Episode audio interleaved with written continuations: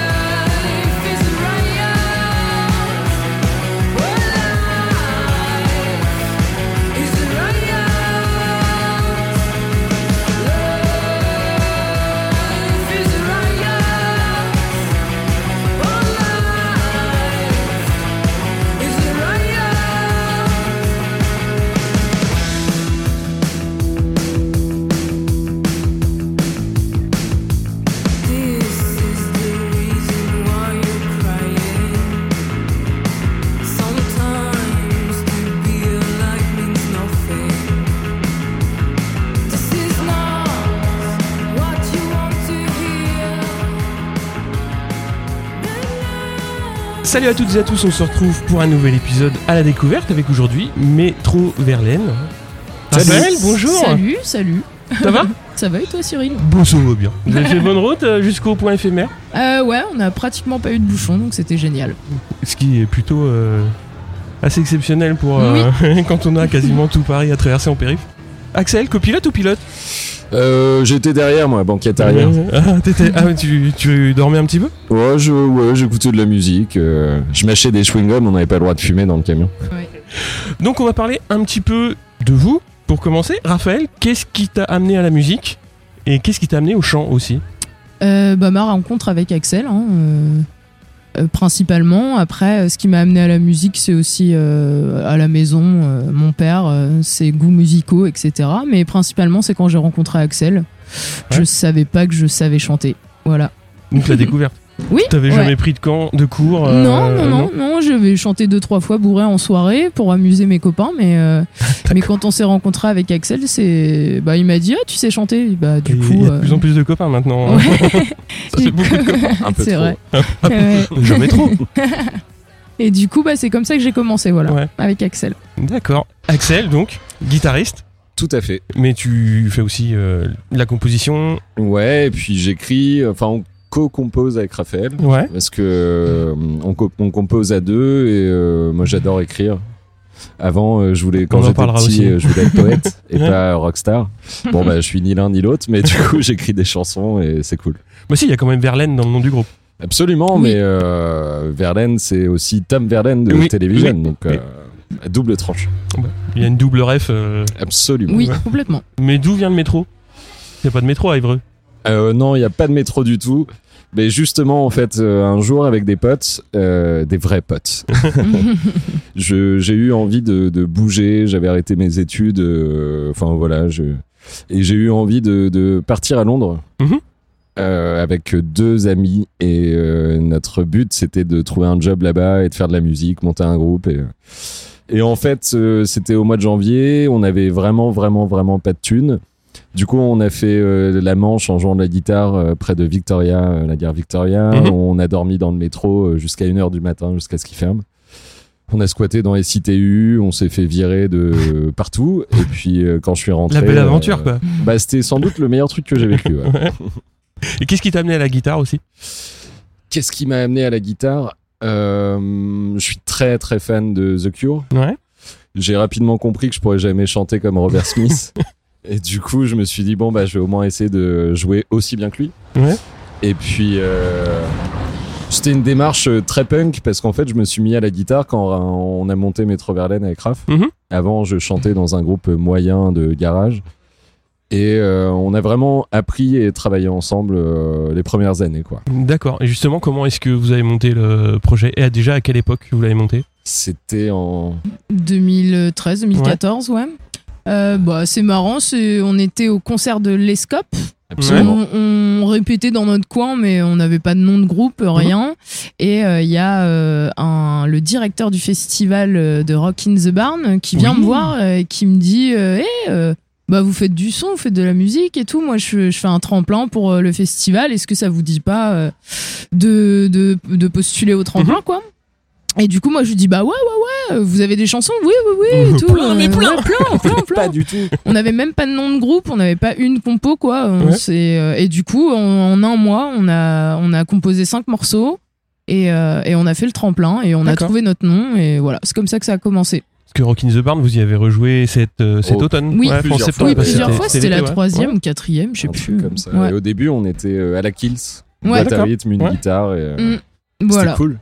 carrément, c'est comme ça que ça a commencé. C'est comme ça que ça a commencé. Oui. Et euh, les, justement, tu parlais des cinq morceaux euh, que vous Mhm. avez composés très vite. Vous les avez gardés après pour les albums ou c'est des Euh, morceaux que pour vous avez des un peu laissés euh, maquettes, oui, Ouais. il me semble. Euh, Il y en a peut-être un qui est, ou deux qui est sur le premier EP. Ouais, on a fait, Ouais. on a fait euh, trois EP, mais Ouais. qui étaient plus des, des démos, tu Ouais. vois. Et euh, c'est quand on a fait le premier album, on a remis un peu notre répertoire Oui, à ouais. jour, on va Ouais. dire. Et du coup, euh, nous, on a des traces, on les sortira Oui. pour euh, un anniversaire de Métro Verlaine, mais pour l'instant, on les garde. On les garde. Ouais. C'est bientôt les 10 ans alors presque. Ouais, mais on va, on va Oui. attendre les 20. Ouais, Ouais, attendez. ouais. Tranquille. Qu'est-ce qui vous a amené justement enfin, Déjà, est-ce que dès le début vous aviez euh, une orientation très new wave ou est-ce que c'est venu par tâtonnement? Bah, en fait, au début, on a vraiment mêlé nos influences parce Ouais. que Raphaël, elle vient plus euh, de la soul. Mhm. Elle m'a fait découvrir tous les girls group euh, 60s et tout. Et moi, j'étais très post-punk, enfin Cure, Joy Division et aussi Ouais. le punk new-yorkais. Et je me suis rapidement aperçu qu'il y avait euh, pas tant de différence entre les Ramones et les Ronettes, par exemple. Oui, c'est vrai. Et petit à petit, euh, au début, on faisait du garage euh, un peu primaire, on va Mhm. dire. Petit à petit, on s'est dit euh, déjà écrivons en français. Et puis laissons euh, mon amour de Cure sortir sur un ou deux morceaux Mhm. pour pas devenir une pâle copie. Et écoute, euh, c'est bien, on explore. nous. On Ouais. dit qu'on fait de la pop sauvage. Voilà. Oui, Comme voilà, ça, ça mêle un peu euh, la new wave, Ouais. le post-punk et tout. euh. parce que c'est pas- expérimentation. Voilà. Ouais. Je voulais parler justement un peu, un peu du son parce que il est quand même très caractéristique dans, dans l'ambiance. Mais euh, le point qui m'a intéressé, c'est justement que les, les sons de batterie basse et aussi un peu guitare. La guitare, je la trouve très, un- très western, je dirais. Et euh, le son est pas vraiment tiré des années 80. Il Ouais. est très beaucoup plus actuel au niveau du, du kick de batterie, enfin des, des sons de batterie et de et aussi le son de basse est beaucoup plus rond. Est-ce que c'est euh, pour vous le- la touche que vous vouliez apporter à- au projet? Ouais, carrément, parce que vraiment, ce qu'on voulait pas, c'était être un énième groupe de revival. Ouais. Tu vois, donc. euh, moi, j'adore des groupes euh, des années 80, euh, rave des trucs des années 60 et tout, mais on vit en 2022 et Ouais. on voulait essayer de faire notre truc. Pas Mhm. sonner comme. Pas sonner comme Cure, pas sonner comme Mhm. Fontaine DC, Ouais, pas ouais. sonner comme Joy Division, sonner comme Metro Verlaine. Et ce truc surfy, c'est venu euh, assez naturellement. Ouais, ouais. Ouais. Et après, pour les sons, euh, les basses battes, euh, c'est vrai qu'Axel, il y a passé énormément de temps à chercher. Ouais. Il, y a, il y a beaucoup, beaucoup de recherches. euh, je me souviens, ouais, il a passé énormément de temps à chercher. Et puis, une fois qu'il a trouvé le truc, euh, voilà. Ça, c'est, c'est- le fait de chercher, ça, ça- t'aide à t'éloigner aussi de, de tes références, Mhm. euh, etc. Et Absolument. du coup, euh, C'est ça qui, du coup, qui c'est- amène ton identité. euh, Voilà. ouais, ouais. Ouais. Et justement, euh, c'est beaucoup de boulot, quoi. Ouais, à ce derrière. point-là, tu, tu vous partagiez euh, à deux justement les, les différentes pistes, les choix? Oui, dans un certain sens, Ouais. parce que Raphaël joue toujours le rôle de garde-fou quand Ouais. je suis en mode euh, petit chimiste euh, à chercher euh, le son de caisse claire, le, son de. Et puis forcément, tu te perds et ça Mm, mm. t'obsède et tout. Mm. Bah, j'étais pas euh, j'étais là physiquement et tout Mhm. Euh, moi j'étais sur d'autres trucs mais j'avais toujours l'oreille qui traînait dans Ouais. l'appartement à bah à ce moment-là à, à savoir si euh, on partait dans cette direction-là ou pas est-ce Mhm. qu'on essayait autre chose etc ouais et ouais garde-fou c'est bien Euh, autre impression que, que j'ai, c'est euh, au niveau des, des guitares qui interviennent souvent plus en thème plutôt qu'en riff ou en accord plaqué. Justement, est-ce que c'est euh, une, je dirais pas une signature, mais quelque chose que, t'as, que vous avez cherché à instaurer? Bah oui, parce que hum, des fois, quand on me demande comment je compose un morceau, ma réponse de base, c'est euh, je trouve un pattern de batterie très bête, hein, Oui. poum poum Mm. tchac, poum Mm. poum, tu vois. Et ce qui me plaît le plus de composer en premier, c'est la basse, D'accord. tu vois. Alors des fois, elle joue juste le rôle de basse sur certains morceaux à accompagner euh, la guitare, mais souvent, j'essaye d'avoir une, une ligne de basse. Mhm. Et derrière, je viens coller des guitares. Comme ça, ça m'aide à ne jamais avoir envie d'être un guitar héros et, et puis euh, toujours servir le morceau, quoi. Mhm. Et puis pour moi, la guitare dans le rock, c'est c'est de l'accompagnement, Ouais, tu vois. Alors tout ça pour dire qu'en fait, euh, bah, ça rejoint un petit peu ce que tu disais, c'est que moi j'avais une impression de construction de morceaux justement de basse batte, puis guitare synthé, puis la voix qui arrive euh, Ouais, c'est ça, ouais. en, en, en finale. Alors au final justement la voix, euh, je trouve qu'elle est quand même bien mise en valeur dans le sens où il y a euh, des excellentes mélodies qui viennent accentuer le côté doux amer quand même des, des ambiances.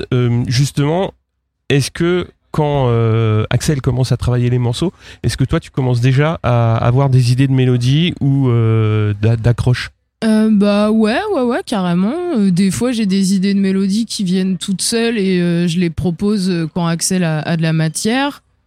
Parfois, Axel, il va faire un basse batte et la ligne de basse. Moi, j'adore la basse et je me, c'est ce qui me, c'est je me réfère à ça par exemple Ouais. en live mélodiquement. Et, et du coup, quand il y a un basse batte avec une ligne de basse qui me, qui me parle, là, ça peut partir comme ça. Ou alors, c'est juste une question-réponse avec les guitares ou les Mhm. synthés. Ça dépend en fait. C'est Ouais. vraiment. euh, ça dépend du morceau, du moment. Il n'y a pas de. Là, pour le coup, il n'y a pas de recette. Bon, Cut Up va sortir en mars 2018, mais avant de parler euh, de l'album, je voulais parler de deux concerts que vous avez fait en 2017, en première partie des Buzzcocks. Ouais. Ah, C'était ouf. Alors, La les. Buzzcocks sans album, comment on fait? Eh ben écoute, euh, sur un coup du hasard, euh, on se retrouve programmé à l'aéronef à Lille. Oui. Et euh, je t'avoue que pour nous, c'était une sorte de consécration hein, d'ouvrir pour les Buzzcocks parce que putain, la classe quoi. Et à la fin du concert, on les voit pas beaucoup, les mecs et tout, mais euh, notre euh, tourneur reçoit un coup de fil de leur manager qui Mhm. dit euh, bah ils veulent eux pour Paris dans 4 jours. Et c'est comme Euh, ça qu'on ouais. se retrouve à l'Élysée Montmartre avec eux. Parce C'est qu'ils cool. voulaient pas de première partie à l'Élysée Montmartre. Voilà. Donc, Ouais. euh, quatre jours avant, il y avait toujours pas de première Mhm. partie. Et. Allez Et finalement, c'était nous. Ouais. Des grands plongeons ou Ah ouais, ouais, franchement. Euh, kiff, ouais. faut se mouiller la nuque un peu ou- on y est, ouais, bah, on y allait euh, avec euh, pas d'arrogance, mais euh, beaucoup de fierté. Ah bah Tu Ouais, vois, oui. genre, du quand on, on est monté sur scène, c'était euh, c'est nous contre eux, Ouais, tu ouais. vois. On savait que les gens étaient là pour les Buzzcocks Oui. de toute façon, Ouais. et c'était très bien. Mm, mm. Mais on s'est éclaté et euh, on n'a rien regretté, quoi. Non, Ouais. non, non, c'était trop bien. On y allait à fond, c'était. Ouais, très bon Ouais. souvenir. Et justement, au niveau répertoire, vous aviez euh, déjà quasiment tout le premier album qui était, euh, qui était dans la besace, ouais? Ouais, ouais, ouais. Ouais. Ah bah il attendait juste de Oui, il attendait, sortir ouais. en fignolet du mix Ouais. comme un premier album que t'as pas envie de de louper quoi. Ouais, ouais, Donc, que tu euh, peaufines euh, jusqu'au bout du bout. Absolument.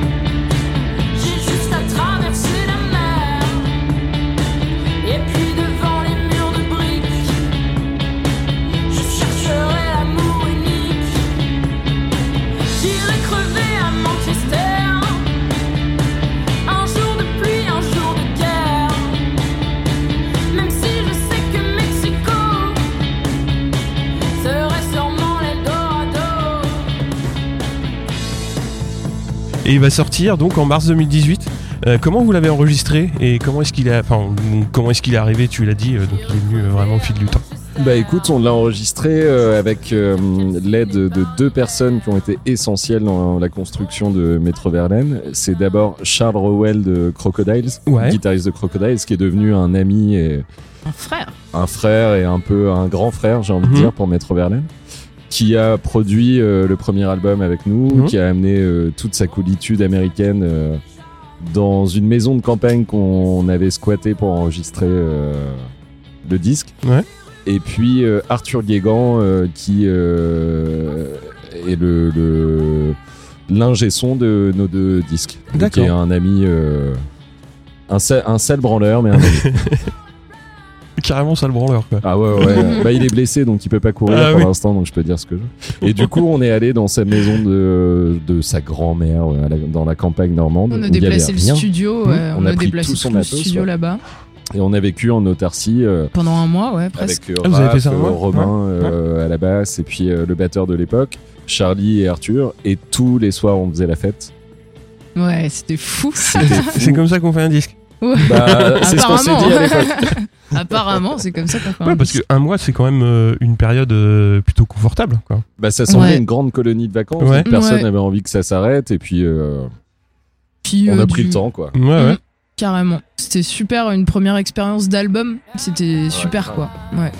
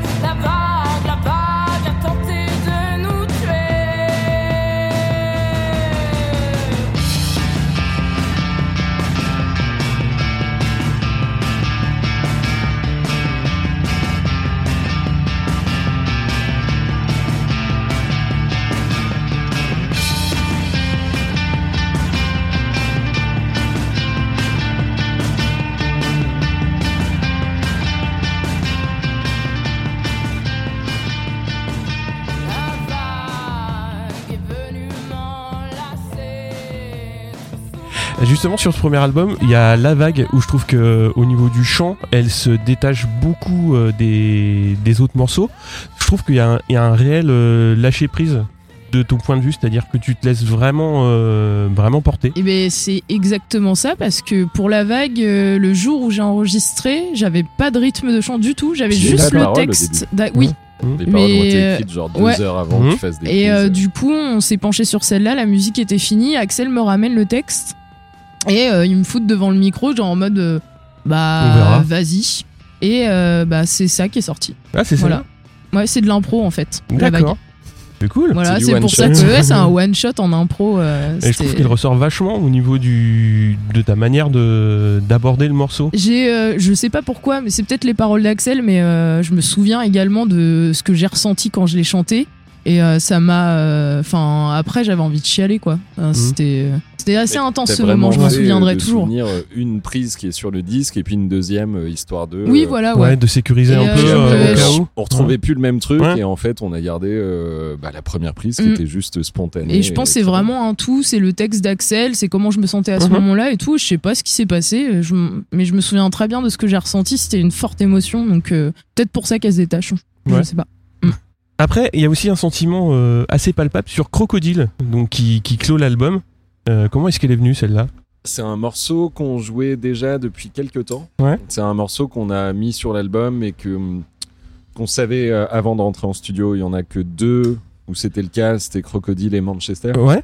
Et en fait, euh, on trouvait que c'était une belle manière de conclure euh, avec un espèce de de pattern à la Jesus and Mary Chain. Et puis juste on envoie et on s'en fout et euh, on se remet à la jouer en live. Et je t'avoue que c'est du plaisir. Oui, j'aurais Ouais. pas cru. On l'a Ah ouais tellement joué et tout euh, quand, quand les garçons, enfin quand Axel a, a suggéré qu'on la refasse en live, j'étais en mode oh, oh, oh, et en fait non, Ouais, ouais, gros kiff. Ouais. Mais ça, ça arrive souvent justement ce sentiment un petit peu peut-être pas de se lasser mais de dire ouais celle-là on l'a un peu jouée, on la laisse un petit peu de côté et elle revient par euh, Ça peut, Par l'extérieur. c'est c'est comme tout, ça Ouais. peut, mais euh, du coup euh, jusqu'à ce que tu y sois, t'as un peu, t'as un peu oui peut-être un peu lassé etc. Mais une fois que tu y es, tu te dis ah non mais non, mais c'est trop cool. Mm.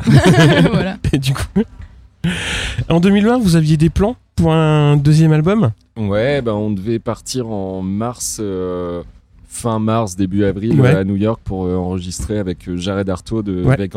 Ouais. Et puis bon, on refait pas l'histoire, mais il y a Voilà. la pandémie et tout. Et euh, bah on s'est retrouvé à devoir bosser dans un appartement avec la grosse déprime d'être confiné, avec la peur de jamais retrouver notre vie d'avant et qu'est-ce qui se passe aussi. Et au début, ça a été une grosse descente euh, aux enfers. Et puis petit à petit, euh, petit à petit, euh, recommencer à écrire des chansons, c'est devenu obligatoire. Et on a écrit euh, Funeral Party, Ouais, Mhm. c'est le parti de morceau, là. tout Ouais. d'abord. Ouais. Et on s'est dit, ok, ça y est, on est dans le mood euh, pour faire Ouais. l'album. Mais Ouais. après ça a déroulé. Est-ce que vous aviez prévu de partir à New York sans grandes idées de morceaux ou On vous avait aviez déjà un petit peu ouais, oui, ouais. on avait plein de Ouais. maquettes. Mais on Ouais. était tellement dégoûtés que je t'avoue qu'elles ont fini dans un dossier qui s'appelle Album avorté. Ouais. Donc Bah euh, on les ressortira peut-être un jour, mais pour l'instant, euh, Ouais. c'était trop dur quoi. Bah oui oui c'est clair. S'il y en a une qui est sur l'album, c'est Laisse tomber la nuit. Ouais. Et ouais. Mais euh, elle est, euh, c'est marrant parce que euh, elle, était pas destinée à, à venir sur cet album. Mhm. Et c'est au- à la fin quoi, on s'est dit mais vas-y celle-là, peut-être qu'il y a un Ouais. truc et on l'a remise. D'accord. Voilà.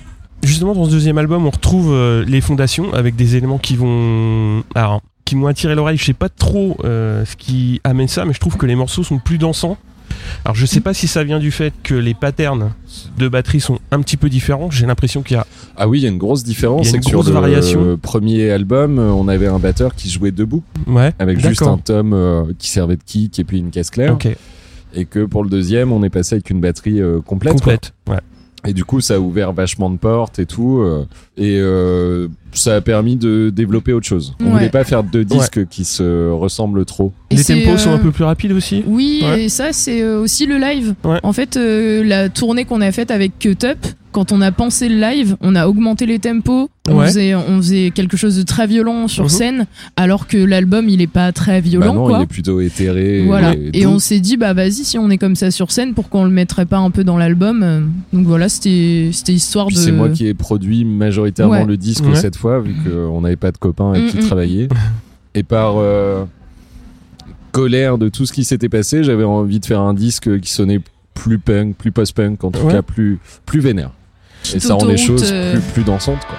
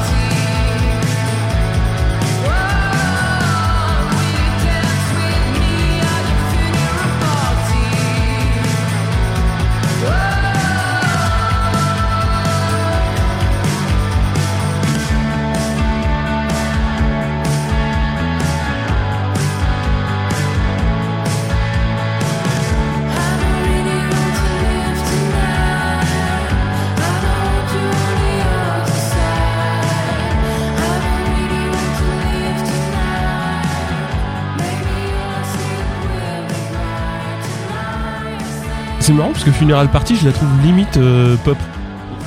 Ah oui, ouais, c'est ouais, ouais, assumé. complètement, ouais. Ouais, Je voulais ouais. faire un titre à la Jesus and Mary Chain, Ouais. tu sais, une balade, mais avec des guitares ultra saturées. Et puis, euh, Mm. si on l'avait enregistré en clair, je l'aurais pas assumé. ouais, j'avoue. En ouverture euh, d'épisode, je vais passer euh, Life is a Riot. Comment est-ce qu'elle est venue? Wow. Life is a Riot, Ouais. elle est d'abord venue avec euh, le refrain qu'on voulait comme un espèce de slogan. Oui, ouais, ouais, c'est vrai, c'est ça, ouais. Fight for yourself, life is a riot. Ouais, on avait que ça au début, ouais. Fight, fight, fight for yourself. Puis Ouais. je voulais faire un morceau euh, très british. Ouais. Un peu dans la veine euh, Cold Pumas, qui est un groupe de Brighton que je kiffe, qui fait plus rien depuis quelques années, mais euh, c'était très droit et très, très martial, mais très droit. Et euh, au fil du temps, ça a dérivé sur un truc un peu plus euh, CBGBs, tu vois. Ouais. Et, et la voix de Raph a pris euh, beaucoup plus d'ampleur. Mm. Donc euh, c'est en faisant le morceau qu'on s'est dit bah tiens celui-là euh, faudrait qu'on le sorte en single parce que Ouais. parce qu'il a un côté un peu Un hymne, euh, ouais, ouais, c'est notre petit hymne à euh, voilà. Alors pour faire le, rap- le parallèle un petit peu entre, entre les deux albums, j'ai le premier album déjà est beaucoup plus écrit en français et le deuxième en anglais, même s'ils sont pas exclusifs euh, euh, dans les deux cas. Ouais. Euh, Qu'est-ce qui vous a poussé justement à, hum, dans un cas, être plus sur le français et dans l'autre Bah, à la base, on a eu l'impression de trouver l'identité de métro euh, quand on a écrit Manchester. Ouais. Et du coup, on s'est dit, bah voilà, euh, faisons-le en français. Euh, Dans cette veine-là, c'est pas beaucoup fait. Et puis, encore une fois, c'est la colère. euh, je crois qu'après Cut Up, on attendait pas mal de choses de nous. Peut-être de refaire un Cut Up en mieux. Et il y avait le petit punk à l'intérieur de moi qui disait, putain, c'est quoi ces conneries euh, Et puis euh, aussi naturellement que Manchester, hein, Quand Funeral on a écrit Party, Funeral ouais, voilà. Party, Elle était en euh, anglais, donc on s'est dit bah let's go. hein. Voilà. Ouais. Mais pour le troisième, on, on recommence à travailler plus en français, français. ouais. D'accord. Mais on se ferme pas de porte. S'il y a un morceau, on se dit bah Ouais. tiens, celui-là en anglais, il défoncerait. Il passe, fait en anglais. Justement, les projets de troisième album, vous en êtes, vous en êtes où? Alors là, on est dans le maquettage euh, intensif. Ouais. Ouais. Donc il y a déjà euh, une- un beau squelette qui, qui se dessine et puis on est en train de d'écrire et de peaufiner euh, des démos et puis euh, je pense qu'à un moment on va prendre euh, les copains, Ouais. s'enfermer dans une baraque euh, à la campagne et puis euh, faire tourner ça euh, en enregistrant Ouais. et voir ce que ça donne euh, à plusieurs On a le squelette, on a la couleur, on a, on a pas mal de trucs là. Et puis retourner vraiment en studio, peut-être à New York, on verra, Ouais. euh, on Ouais. réfléchit. Bah, C'était la voir. question justement. T'as une maison de campagne à New York, ça va être chaud quand même. Ouais, bah, Ouais. il y a les Hamptons, mais on connaît pas assez de monde qui est friqué pour. euh, Mm. on vient d'Evreux, quoi. Il y a des gens friqués partout. Oui, c'est Oui, vrai. c'est vrai. Même Ils à habitent tous rue Victor Hugo. Ah, Évreux, c'est vrai Bizarrement. Le live dans tout ça, jusqu'à justement jusqu'au prochain. Les prochaines échéances. Les prochaines. Ah, purée, je vais pas y Échéances. arriver. Les prochaines échéances, oui. Merci. Eh ben, écoute, euh, nous, ce qui nous fait vraiment vibrer, moi, j'adore le studio parce que j'aime Ouais. bien le côté un petit peu euh, magicien où il se passe des trucs pas voulus, où des fois tu joues de travers et puis en fait, avec la bonne reverb, c'est waouh, Mhm. trop beau et tout. Mais ce qui nous fait vibrer vraiment, bah, c'est, tu vois, de prendre un camion, de partir avec les potes, de faire les balances et puis d'attendre euh, que le track monte jusqu'à ce qu'on monte sur scène et de s'éclater. Faire euh, une interview avec Cyril. euh, Tout à fait. C'est pas tous le- les jours, hein. C'est le live qui nous pousse à, Ouais. à continuer à avoir envie de faire des disques et tout. Et, euh, Bah, on a envie d'enchaîner, quoi. On a envie de finir cet album, de repartir en tournée. Pourquoi pas des festivals cet été. euh, Voilà, moi je pense que tout le travail de composition, il va être fait sur tout l'hiver là, Ouais. Euh, une petite partie du printemps et puis après, euh, dès qu'on peut, on retourne sur scène quoi. Ouais, voilà, ouais. on s'arrête pas.